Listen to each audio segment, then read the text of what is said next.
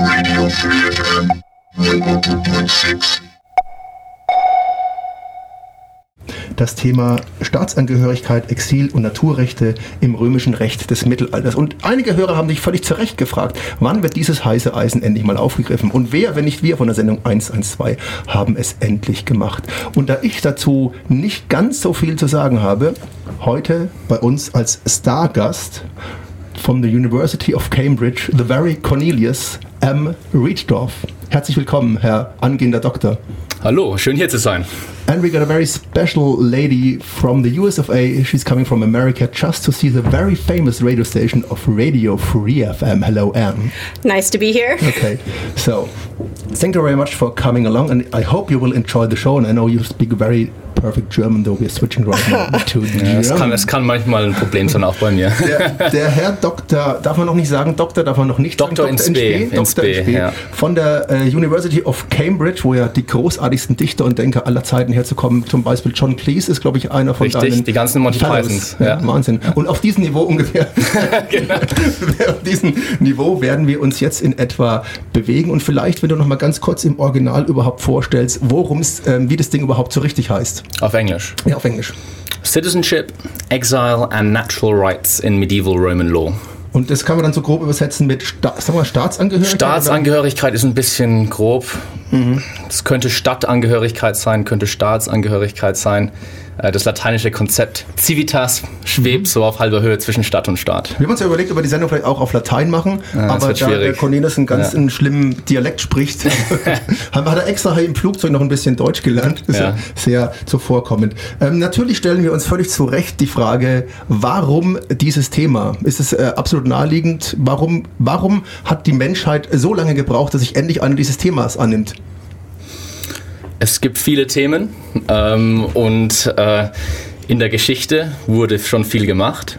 Und als Doktorand muss man sich einfach irgendwas sehr Spezielles aussuchen, äh, das noch nicht gemacht worden ist. Also das heißt, die, die, Hauptaufgabe ist, man sucht was, was es noch nicht gibt. Nicht Richtig. man sucht was Wichtiges und Gutes und Tolles. Sollte es natürlich schon auch sein. Ja, es ist schön, wenn es weltbewegend ist. Aha. Und äh, wenn es weltbewegend ist, ist es ein toller Zufall. Mhm. Und auf ähm, einer Skala von 1 bis 10 in kritischer Selbsteinschätzung, wie weltbewegend dürfte das Thema sein?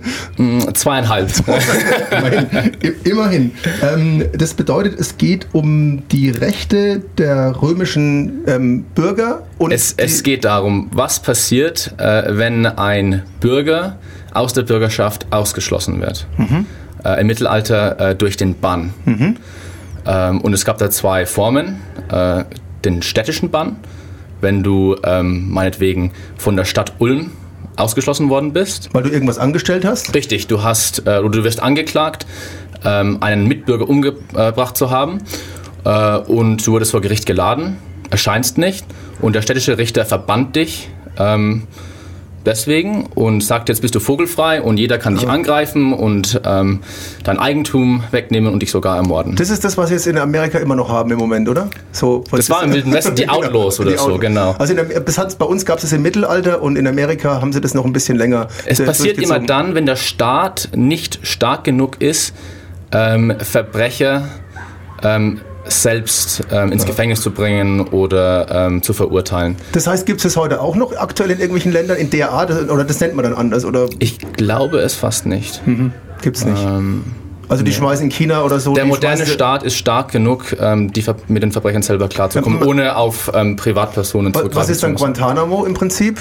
So schon fast so eine Art Exil, oder? Wie, wie, wie, ja, aber man kann es mit der modernen Staatenlosigkeit vergleichen. Mhm. Aber da wird man ja nicht verurteilt hin, sondern das ist ja eher ein formeller Akt, wo man halt irgendwie plötzlich reinrutscht. Es ist ja nicht, dass ein Gericht dich zur Staatenlosigkeit verurteilt, sondern das... Im Mittelalter schon. Im Mittelalter schon, ja. Jetzt, jetzt im modernen Recht darf man es ja nicht mhm. mehr. Staaten dürfen also es wurde nach dem Zweiten Weltkrieg angeführt, dass Staaten ähm, ihre Bürger nicht in die Staatenlosigkeit versetzen dürfen. Mhm. Also dann gibt es diese, diesen Begriff der Staaten. Und, und, und damals im Mittelalter, wenn der dann, ich, ich weiß es noch, bei Rousseau habe ich das gelesen, mhm. weil der wurde von der Stadt Genf, wurde ihm das, äh, dieses Citoyen entzogen mhm. und dann war der quasi, ist er raus aus Genf und dann wusste er gar nicht, wo er hingeht und dann mhm. musste er hoffen, dass er irgendwo aufgenommen wird. Und wenn ihn keiner will, hat er Pech gehabt, dann mhm. stelle ich mir das vor.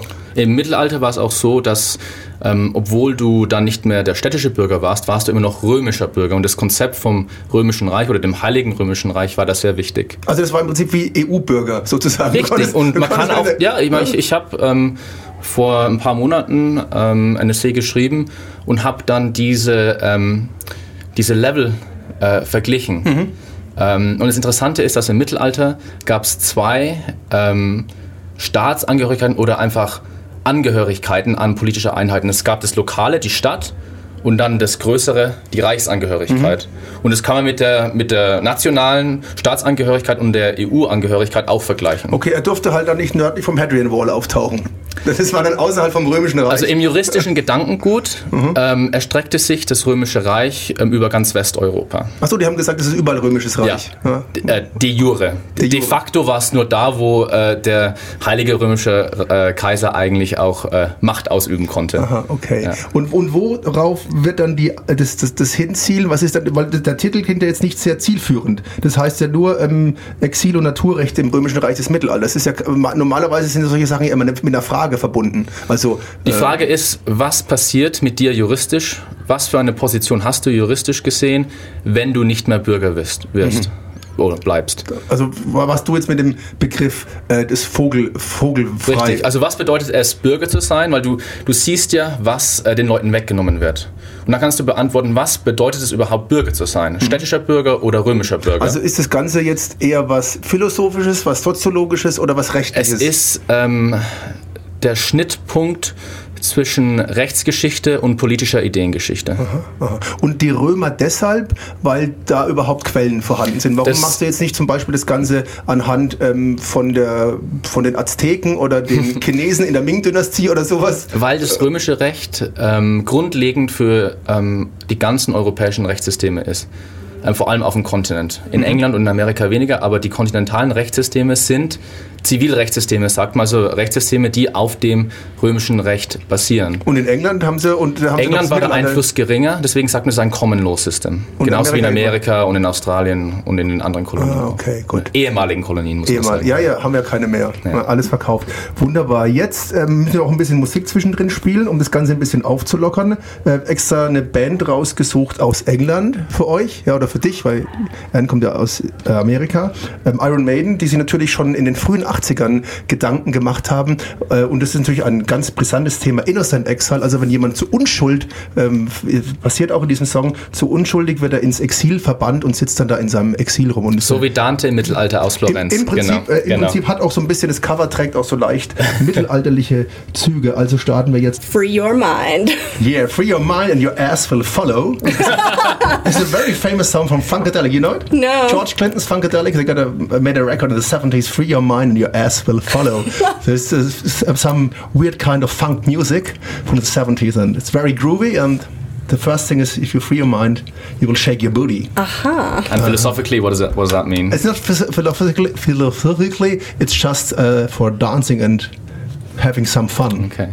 That's not some big philosophical statement about. I don't know. Free I, I don't think that George Clinton is very famous for his um, statements. He's just famous for his very good groove and his bass players. Bootsy Collins war da zum Beispiel dabei. Funkadelic wird immer bei der Soul Rotation, die beste Sendung hier bei Radio Free FM, gespielt. Funkadelic, George Clinton und Parliament. Genau. Die Anne hat ein paar Anregungen zu unserem Thema, nämlich Exil, Naturrecht im römischen Recht des Mittelalter mit Dr. in Spee Cornelius M. Rieddorf.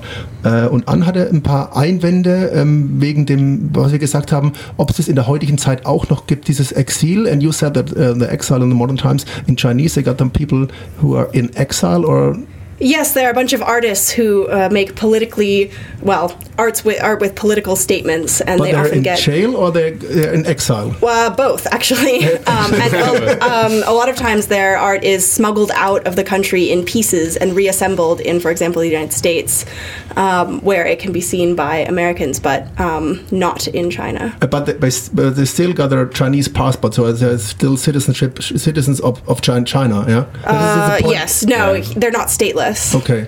Well, that's the point we were talking about. Also über den Punkt haben wir ja geredet, Ja. dass ähm, einem dann dieses Recht, äh, dieses Bürgerrecht entzogen Darf wird, heute nicht mehr gemacht Genau. werden. Da war auch eine Debatte in, äh, in Großbritannien ähm, wegen der Syrien, ähm, wegen der, der Dschihadisten, die nach Syrien gehen aus Großbritannien, britische Staatsangehörige. Und äh, die Innenministerin äh, Theresa May hat gesagt, ja, wir, wir wollen ihnen die, Staatsang die britische Staatsangehörigkeit wegnehmen. Und, ihre, Und, und wer, wer regelt das? Ist, kann das im Prinzip die Länder frei entscheiden oder gibt es da irgendwie so wie Genfer Kon- Konvention Es gibt oder eine Konvention, was, was drüber steht und man sagt, das darf man generell nicht machen? man darf, okay, wenn der, wenn der Bürger zwei Staatsangehörigkeiten hat, so wie ich zum Beispiel, Ja. dann darf man mir eine entziehen.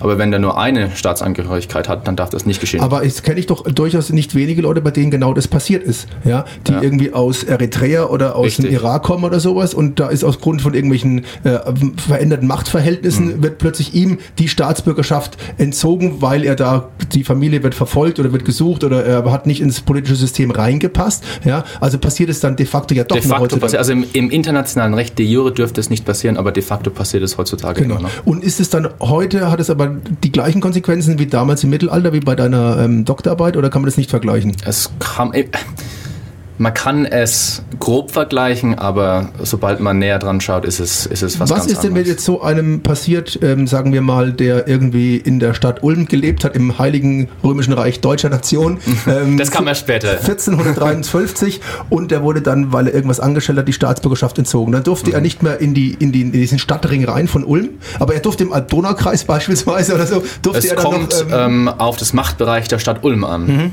Wenn die äh, Stadt Ulm einen größeren Machtbereich, Machtbereich hatte, dann konnte er sich nicht in diesem Machtbereich ähm, bewegen. und wenn er das gemacht hat, dann dann konnte man ihn überfallen, ähm, sein Machen. Eigentum wegnehmen, ihn ermorden, kein Problem. Okay, und ähm, dann konnte er quasi jetzt nach, äh, sagen wir mal, äh, nach München laufen Ja. und sagen, hey Jungs, äh, ich möchte bei euch Staat, äh, möchte bei euch die Citizenship haben. Aber das war natürlich nicht so leicht wahrscheinlich, ne? Nein, ähm, die Städte hatten, hatten verschiedene äh, Regelungen dazu, ähm, aber die Anforderungen waren oft nicht einfach. Aber wie, wie war das denn? Konnte man sich dann bewerben oder haben die dann, die haben ja, die hatten ja kein Facebook, wo die geguckt haben, hey, der kommt aus Ulm, ist gesperrt, ist, ist, ein, ist, ein, ist, ein, ist ein Normal, Böser oder? normal ging es durch die Eltern. Also wenn dein Vater Bürger war, wurdest du auch Bürger. Ja, ja, aber wenn du jetzt aus Ulm verbannt bist, du, du kommst quasi jetzt als Vogelwilder irgendwie hin und hast keine Lust in den Wäldern zu wohnen, ähm, was machst du dann? Ähm, du lebst in München für zehn Jahre, ähm, hast ein bisschen Geld, investierst vielleicht sogar ein bisschen ähm, in die öffentlichen Schulden.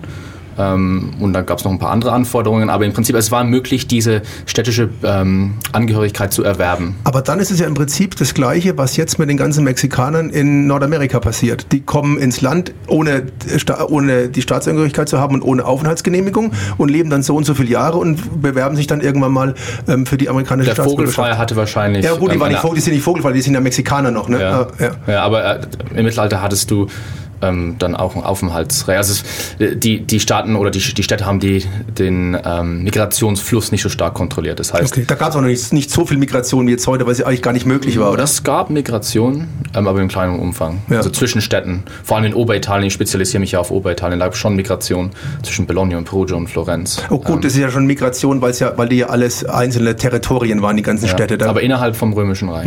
okay. Das, das, das Schlimmste war, wenn der Kaiser dich verbannt hat. Das war, dann ähm, konntest du nirgendwo im Römischen Reich. und was musstest du da machen? Mit seiner Frau was anfangen oder so ungefähr? Ähm, wenn du ein politischer Gegner von ihm warst, das, das konnte Aber, reichen. aber gab es dann Steckbrief oder hast du das, wurde das so gebrandmarkt oder das, äh, konnte ja nicht elektronisch ermittelt werden wie in der heutigen Zeit? nee, ähm, also das, du wurdest dann einfach ähm, Reichsfeind genannt, wurdest verbannt. Ach, damals gab es schon Reichsfeinde. ja, Reichsfeinde, Hostis auf Latein. Ist das, ja? Ähm, und ähm, das hat sich dann rumgesprochen. Oft waren es ja wichtige Leute, Das- so ja, okay. wie Herzöge oder, Ja, ja, okay. Mhm, oder, oder ein Graf oder so. Ähm, und ja, das, das war, hatte dann schon Folgen. Du hast deine Lehen verloren, ähm, dein Eigentum, ähm, Und- das Erbrecht zum Beispiel. Hat es dann auch für die Kirche getroffen oder stand die da wie immer über allem und konnte ihr eigenes Süppchen kochen? Weil die, die Klöster oder so hätten dich ja theoretisch aufnehmen können. Das, oder war das auch dann Teil dieses, äh, dieses, dieses, äh, dieser Städt, dieses Städtesystems oder die hatten ja eine eigene, eigenes Rechtssystem? hatten im eigene Prinzip, ne? Jurisdiktion, ja. Ja. Also die, äh, der städtische und der kaiserliche Bann waren ähm, säkulär, kann man auf Deutsch sagen, glaube ich. Mhm. Ja. Das war der säkuläre Bann. Ähm, und das hatte nur im Re äh, weltlichen Recht Folgen. Und, aber Dann die gab es noch den kirchlichen Bann, die sogenannte Exkommunikation. Mhm. Das hatte erst spirituelle Folgen aber das kam, und dann ja. hat die weltliche Macht dich nochmal verbannt. äh, nach Jahr und Tag. Aber du könntest rein theoretisch, und daher kommt ja auch die Problematik, ähm, die wir heute haben. Du bist nach, ihr, nach weltlichem Recht wirst du für irgendwas äh, verurteilt und die Mhm. Kirche sagt aber, ja, äh, passt schon, äh, stört uns wenig, willkommen äh, bei uns im Kloster, du darfst da abhängen. Dann ist nichts passiert. Das ist richtig. Du konntest, du, so, kon oder? ja, du konntest in eine Kirche, also die weltliche Macht konnte nicht, ähm, konnte dich nicht aus einer Kirche rausholen Mhm. mit Gewalt. Okay, das ist immer noch so. Das ist ja oftmals ein Sanctuary sagt man auf, Ja. ähm, was heißt denn das auf ja? Flucht, Zuflucht oder sowas. der- Zuflucht, ja. Das gibt es ja immer noch, dass man hier in die Kirche reinrennt und so. Genau. Ah ja, sehr, sehr interessant. Okay, ähm, wir werden dann noch weitere interessante Thesen hören zur Master, nee, wie heißt das? Zur PI Doktorthese, Ja, zur Doktor. PhD-Thesis. PhD-Thesis. Ähm, Thesis, Frank. The- Thesis. Thesis. Thesis, Thesis. Wir bleiben ja hier im Latein ähm, von dem ähm, lieben Dr. in Spee von der University of Cambridge hier eingeflogen, ähm, extra bei Radio Free FM, euren Power- und Lieblingssender, der die ganz heißen Themen anpasst. Und äh, wir werden jetzt uns ein bisschen nach Jamaika begeben, weil da war in den 70er Jahren auch nicht alles so Gold, was geglänzt hat. Überraschenderweise hatten sich in Jamaika viele Leute Gedanken gemacht und der gute Peter Tosh, der ja damals mit dem Bob Marley dem Bunny Wailer die Wailers gegründet hat, hat 1950 eine, äh, 1975 eine Soloscheibe aufgemacht. Da hat er die ganze Scheibe schon Equal Rights genannt und wir hören jetzt den Titeltrack Equal Rights und wahrscheinlich Equal Rights gab es die damals auch schon in, in. Römischen, gab es natürlich nicht. Ne? Ungleiche Rechte. Ja, ungleiche Rechte. Ah, siehst du mal, ne, was für ein Fortschritt. Also jetzt ähm, Naturrechte kenne ich ja jetzt im Prinzip nur, wie sie der gute Rousseau damals in der französischen Aufklärung verwendet hat, der Begriff. Äh, stammt es, rührt es daher oder kann man das nicht so wirklich vergleichen? Das ist natürlich etwas später, aber ähm, man kann äh, historische Linien ähm, entdecken vom Mittelalter ähm, über die frühe Neuzeit zu Rousseau und der Aufklärung im 18. Jahrhundert. Also da, da liegt sozusagen die Wurzel, wie du damals Richtig. gesagt Mich hast. interessiert, wann fangen Juristen und Philosophen an, über Naturrechte zu sprechen. Und wann haben sie das gemacht? Meiner Meinung nach ab dem 13., frühen 13. Jahrhundert in, in ähm, Oberitalien. Und deiner Meinung nach, weil du da die erste, den ersten Knochen ausgegraben hast, sozusagen, um beim historischen Bild zu bleiben. Ja, aber ich, glaub- ich glaube, es, ist, ähm, es ist richtig.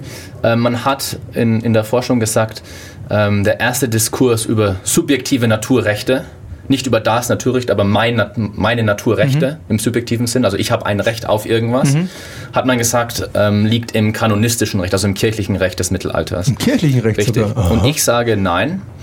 Äh, es kommt äh, vom römischen Recht, das mindestens ähm, zur gleichen Zeit auch so einen Diskurs ähm, hatte. Und ähm, das heißt, die, die, die wissenschaftliche Welt ist da gespalten. Oder, oder Sie ist nicht äh, gespalten, aber wir, mal, der Konsens ist, dass es das Naturrecht im objektiven Sinn ähm, schon in der Antike gab, ähm, auch im römischen Recht der Antike, und dass dann die äh, Kanonisten im äh, 13. Jahrhundert angefangen haben, nicht nur über das Naturrecht zu sprechen und die Anforderungen des Naturrechts, sondern sie haben gesagt, jemand hat ein Naturrecht, ja, jemand hat ein Jus, habet Jus, ähm, auf etwas. Und nur weil er geboren worden ist. Also, oder ist es, weil Naturrecht äh, gibt sich ja immer damit einfach dadurch Richtig, aufgrund nur weil, weil er Mensch Bürger, ist. Ja, nur weil er Mensch Wenn, ist. ähm, also heute würde man sagen Menschenrechte. Menschenrechte. Natürlich hat man darüber, da, diesen Ausdruck hat man nicht verwendet Mhm. im Mittelalter.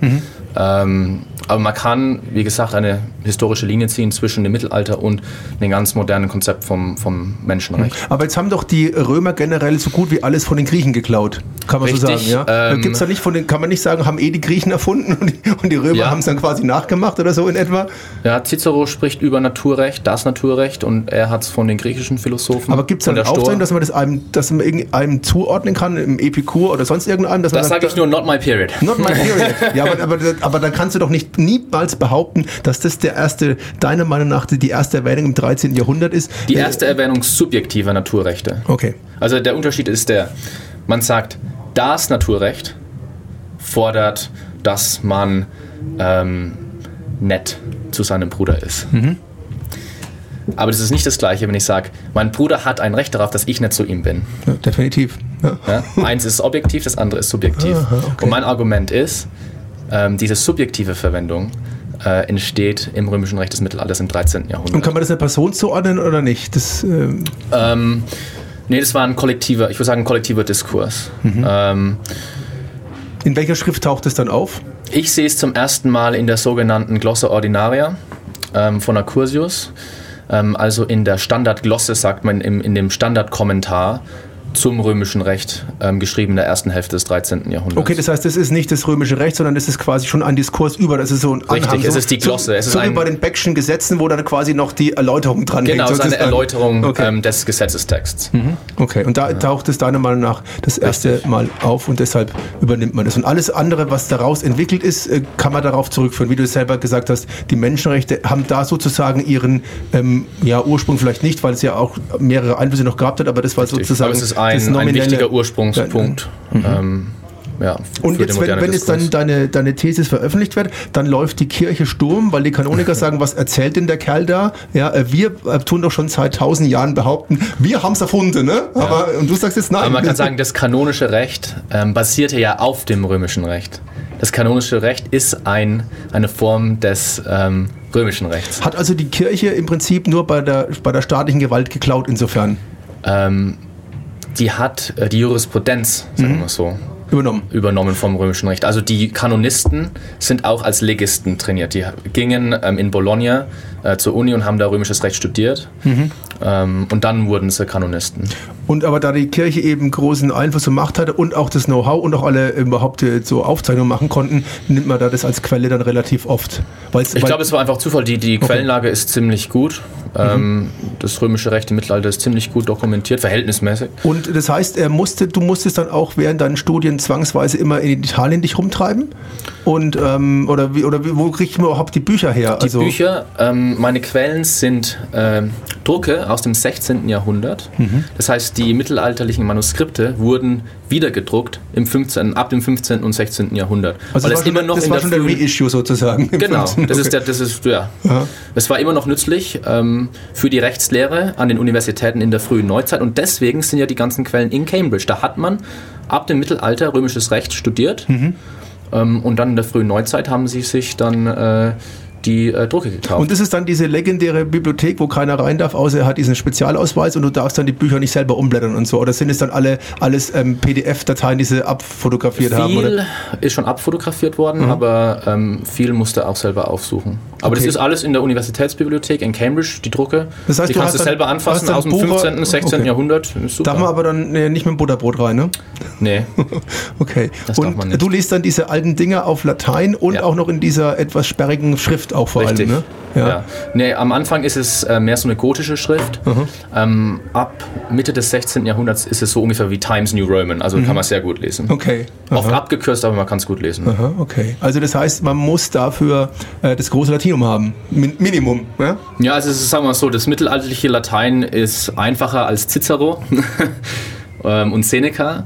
Ähm, aber ja, man muss Latein schon verhältnismäßig gut können. Und dann machst du das Ganze ähm, auf Englisch, weil du ja ähm, halb Engländer bist. Ja, mittlerweile und, schon. Und, ähm, und relativ gut Englisch sprichst und jetzt auch, muss man hier erklären, ähm, eigentlich in Deutsch gar nicht dein, dein Thema so vorstellst, weil du, du denkst ja die quasi die ganze Zeit auf Englisch. Ne? Auf Englisch, Latein und Italienisch. Ja, genau, ja. Also das ist unglaublich. Mhm. Und, und dann sich mit dem Thema zu beschäftigen. Das heißt, deine Doktorarbeit erscheint auch nur erstmal auf Englisch. Ja. Wird auch nicht übersetzt, außer es kommt ein Verlag und sagt, ja, dieses Thema äh, müssen wir endlich mal angehen.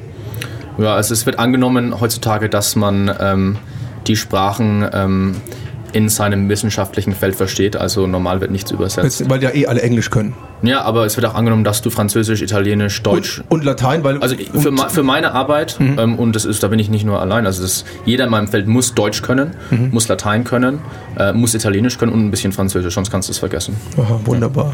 Äh, welcome, würde ich mal sagen. Ja. Okay. Wie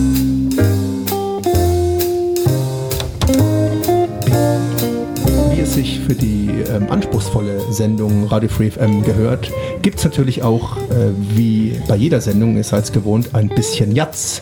Denn äh, Jatz muss sein, ein bisschen Jatz muss sein. Einer der großartigsten Gitarristen, Grant Green, mit seinem Track Exodus.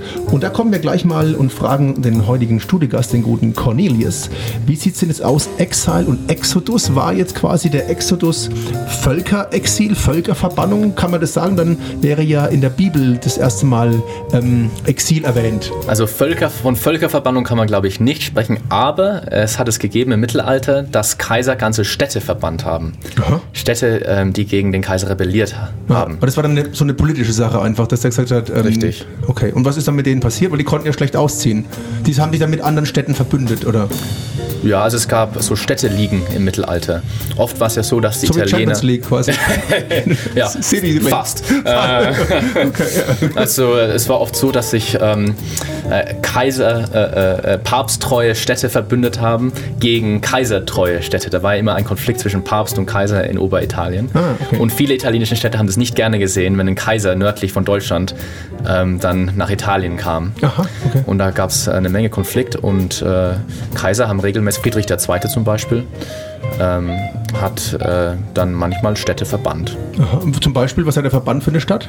Oder weiß es nicht so? Das weiß ich jetzt im Detail nicht Okay. mehr, aber Und wie ist es dann, wenn es dann mehrere ähm, Päpste gegeben hat, dann wird das Ganze ja noch konfuser, weil dann hat dann am, das stelle ich mir jetzt auch schon ein bisschen lustig vor, weil wenn es mehrere Päpste gibt und dann der Verband den, der nächste Verband den, haben die dann noch untereinander durchgeblickt oder ähm, war das nicht so? die Lage, sagen wir mal, war oft sehr konfus. Okay, also- und da konnten Juristen viel Geld machen, natürlich. da hat sich ja Das- überhaupt nichts geändert Richtig, zu heute. richtig, Das genau. heißt, äh, man, es wird politisch eine konfuse Lage herausbeschworen und Juristen verdienen einen Haufen Geld dabei. Äh, Der Vorwurf äh, war genau der gleiche. Vor allem die Theologen haben gesagt, die Juristen sind, äh, haben keine Moral, sind amoralisch und machen nur Geld.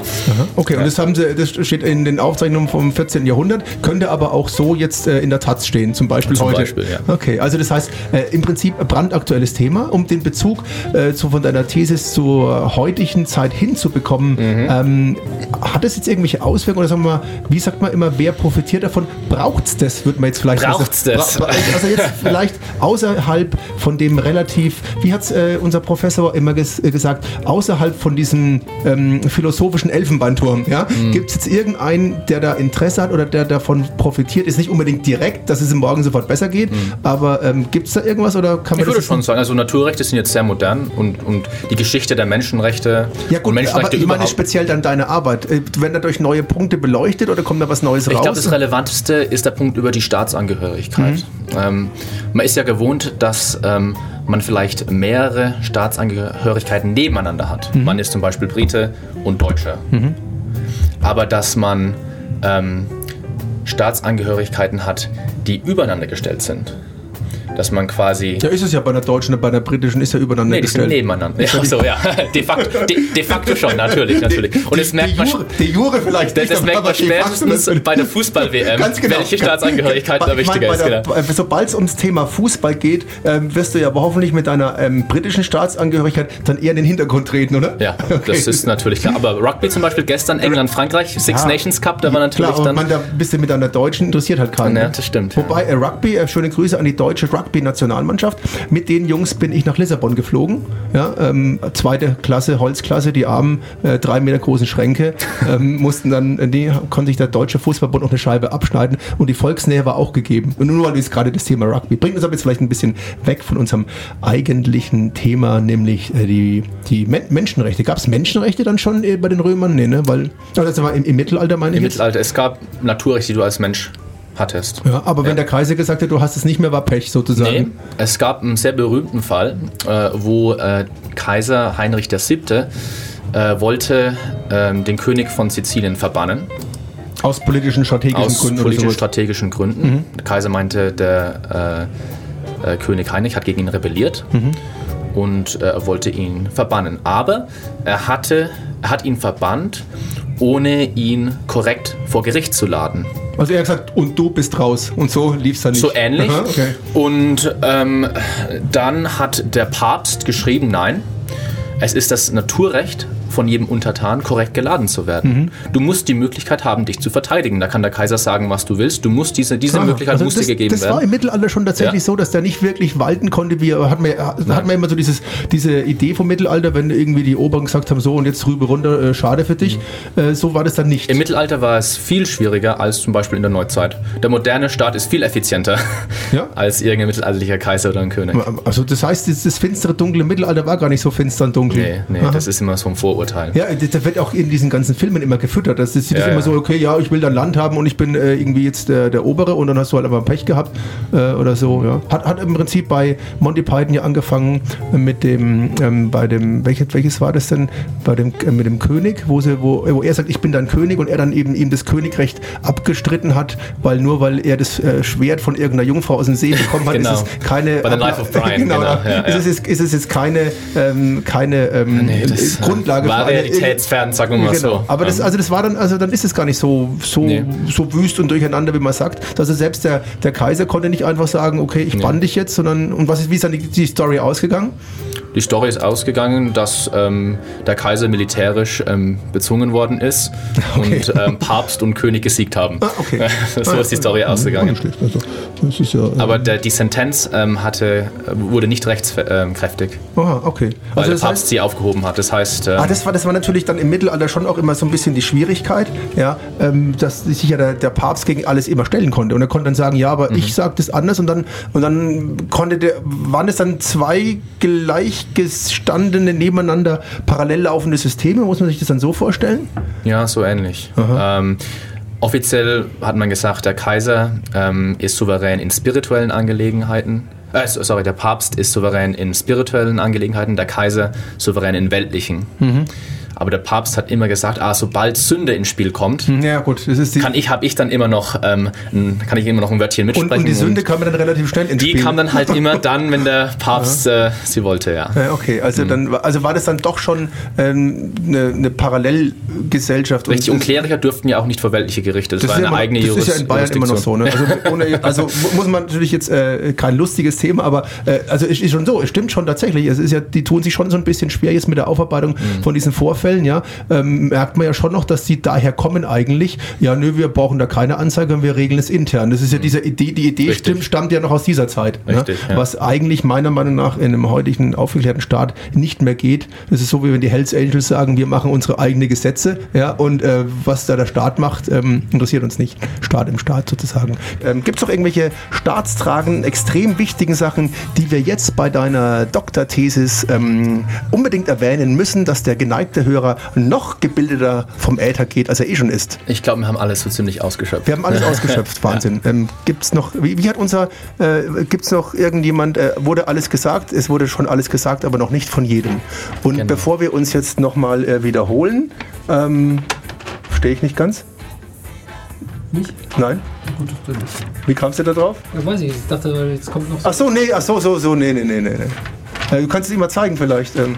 Also das wäre jetzt die Chance, äh, Cornelius, Ja, für dich die noch die, äh, die, die, die, ja, on, on, Also sind wir noch viel zu- sind wir noch viel zu jung dafür. young. Okay, ja, it's, Ich weiß gar nicht, was das bedeutet. Das muss mir jemand erklären. It's, Was it's, it's too, I, I tell it to you later. It's, he is too fixed on the career. Ja, das, ja, das ist nur äh, äh, Mittelalter und so äh, im Sinne. Also, auf jeden Fall vielen herzlichen Dank, dass du extra den weiten Weg von ähm, Cambridge hierher gefunden Kein hast. Problem. Viel Erfolg. Äh, wir werden euch natürlich hier auf dem Laufenden halten und sobald der junge Herr Doktor ist, kommt er wieder. Und äh, dann gucken wir mal, was dabei rausgekommen ist. And uh, a lot of thanks for you, Anna. Thank you very much for coming along. Oh, yeah, And I thanks. hope you're telling all the people that we got the best radio station here in Ulm. Radio Free FM. Definitely. Definitely, jawohl. So Free muss your es sein. Auch Free Your Mind, wie ich gerade eben gelernt habe, ist ja unser Slogan. In, in, Im Eifer des Gefechts ist mir, das ein, ist mir das ein bisschen rausgegangen. Und bis zum nächsten Mal. Ciao. Ciao. Ciao. Radio Free FM 102.6